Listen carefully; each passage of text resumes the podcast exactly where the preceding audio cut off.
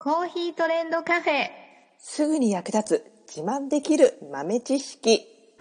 この番組は2006年バリスタチャンピオンのみえちょとコーヒー勉強中、いくちゃんが、いつものコーヒーがさらに美味しくなる話をしています。この番組を聞けばちょっと自慢できるコーヒー雑学やすぐに役立つ最新トレンド情報がわかります。毎週火曜12時にゆるっとお昼休み。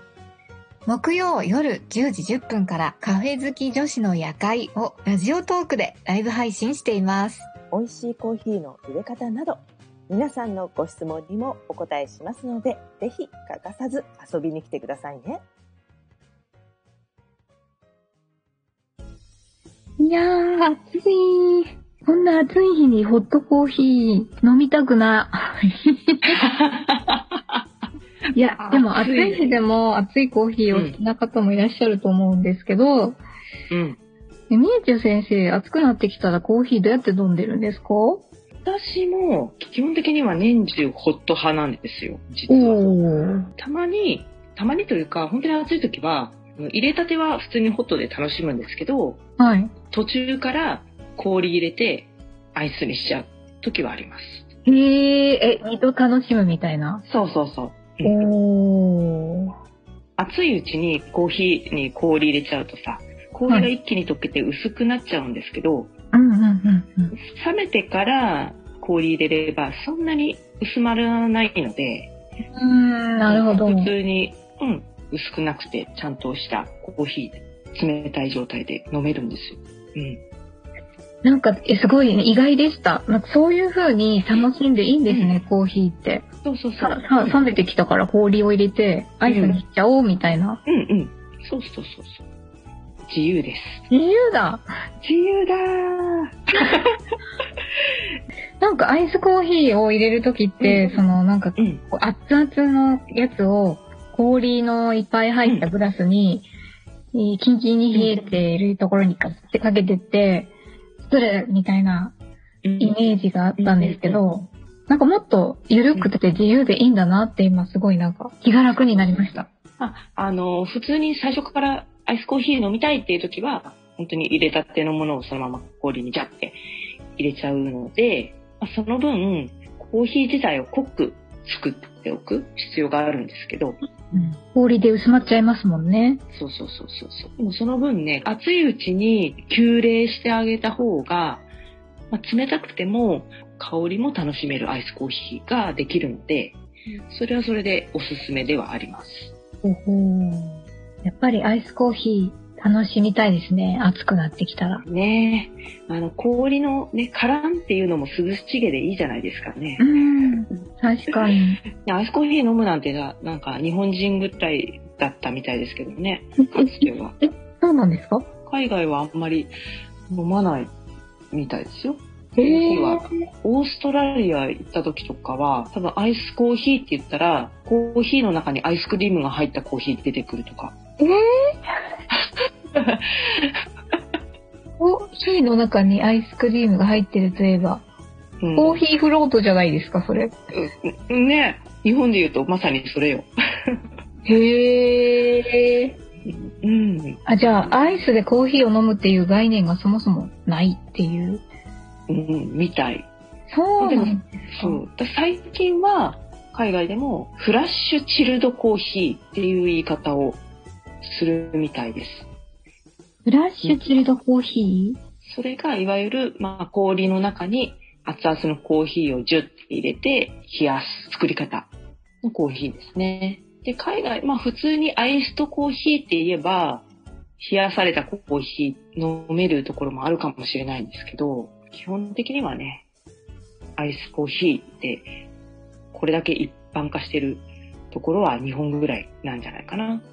でもそういえば、前にツイッターですごいバズってた画像で、外国人が日本に来てよかったと思う、本当によかったと思うこと何選みたいなやつで、いろんなその食べ物とかがうんイラストからされてたんですけど、アイス、コーヒーをあの冷やして飲むって確かに書いてありました、そういえば。あ、そうなんだ。そう。だから、あアイスコーヒーってやっぱね、外国にないんだって、その時そういえば思いました。うんうん。う。うんん。だって本当に暑い国でもアイスコーヒーないもんね。東南アジアとかさ、ベトナムとかさ、あっちの方とかもさ、コーヒー飲む文化はあるけど、はい。あんあんだけあ暑そうな国なのに、アイスコーヒーないの不思議だよね。へーそうなんですね。ねうん。やっぱアイスコーヒーはね、飲みたいよね。暑い時はね。すっきりと。きりと。うん。アイスコーヒーの美味しい入れ方とかあるんですか？そうですね。ドリップとかで入れるときは、あったかいコーヒーを入れるときと、基本的には一緒なんですけど、はい。濃いめに作るっていうのと、うん。ゆっくり入れるっていう、このポイントを押さえておけばいいかなと思います。濃いめに作ると、うんゆっくり入れる。そう。溶けた氷の分も含めて、えー一杯分にするので、注ぐお湯の量が実質的に減るわけですよね。だけど、コーヒーを入れる時間は、あったかいコーヒーを入れる時と同じぐらいかけたいんですよ。だから2分かけてあったかいコーヒー入れてるとして、冷たいコーヒー入れる時もお湯の量半分だから、同じペースで入れてたら1分ぐらいで終わっちゃうんですけど、そこを2分かかるようにゆっくり入れてあげる。うーん、なるほど。うんうん。それで、まあ時間がかかる、出てくるのに時間がかかる成分があるので、そういう成分もしっかり出して、かつ濃いめに入れて、で、その出来上がったコーヒーを氷に入れるとっていう感じそうなですね。のができそうです。でも、みーつ先生、お湯、沸かすのすら嫌なんですけど、熱くて。それな、熱いよ、も冷たいコーヒー飲む前に一回熱い思いしなきゃいけないっていうね。う。しんどいっす。それな、大きくうなずいてる人いっぱいいるな、きっとな。汗かくんだもん。汗がたらって垂れてくるんですよ、熱い台所で。火つけてると。あ今垂れたなって確かに。わかる。確かそういう時は、もうお湯沸かすのやめよ お湯沸かすのやめたけど、でもコーヒー飲みたいんです。う。そういう時は、あの、水出しっていう手もあります。お、水だし？うん。そう。その分、時間はかかりますけど、はい。えー水の中にコーヒー豆を入れると。ほうほうほうほう。で、まあ、後でろ過してもいいし、ろ過するのめんどくさければ、あの、だしパックとかあるじゃないですか。はい。あれにコーヒー豆入れたのを。水の中に入れておくと。うんうんうん。それで一晩置いとけばコーヒー出来上がるので、それだけですか？それだけです。おー、あちょっと簡単そうそうそうそう。ちょっと全体をね、あの、濃度を均一にするために、まあ、かき混ぜるぐらいですね。へー。うんそれいいですね。そうそうそうそう。で、時間がかかるので、まあ、夜仕込んで、翌日楽しむっていう感じだったら、ね、すぐ飲めますもんね。おー。うん。それいいです。熱くない。かって水に入れるだけでそう良い。そうそうそう。まあ一応程よい水とコーヒー豆の量、はい。だいたいコーヒー豆の13倍コーヒー豆の13倍ぐらいのお水。お水。うん。で入れてあげると、だいたいちょうどいい濃度の水出しコーヒーができるので、ちょっと覚えておくといいかな。メモうんメモですね。コーヒー1に対して水が13ってことですね。そうです。それで美味しい水出しコーヒーが作れる。はい。いやー、聞いててよかった。この夏は水出しコーヒーです。いいですね。ねあの、水、ね、水出しコーヒー専用のポットとかも市販されてるので、うんうんも。しよかったら。うん。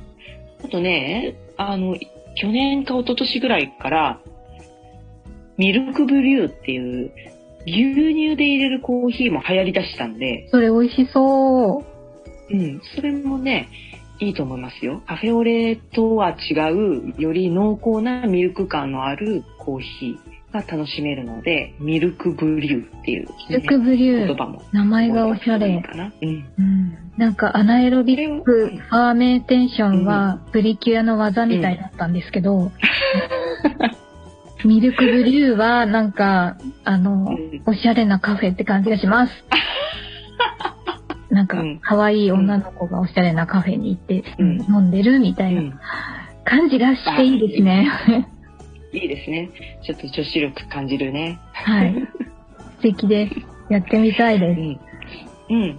ぜひぜひ、ミルクブリューもお家でできるし、まあちょっとね、牛乳の鮮度的な問題もあるから、あんまり欲張って大量に作らない方がいいかもしれないけど、飲みきれるぐらいの量で。そうそう。はいはいはい。で、普通の水出しコーヒーだったら全然2、3日かけて飲んでも全然平気なので、いっぺんにたくさん作っても大丈夫です。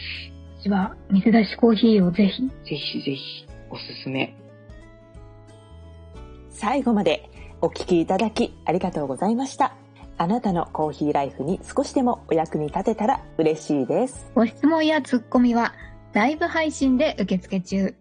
毎週火曜お昼12時と木曜夜10時10分からラジオトークにお集まりください。ではまた次回の配信でお会いしましょう。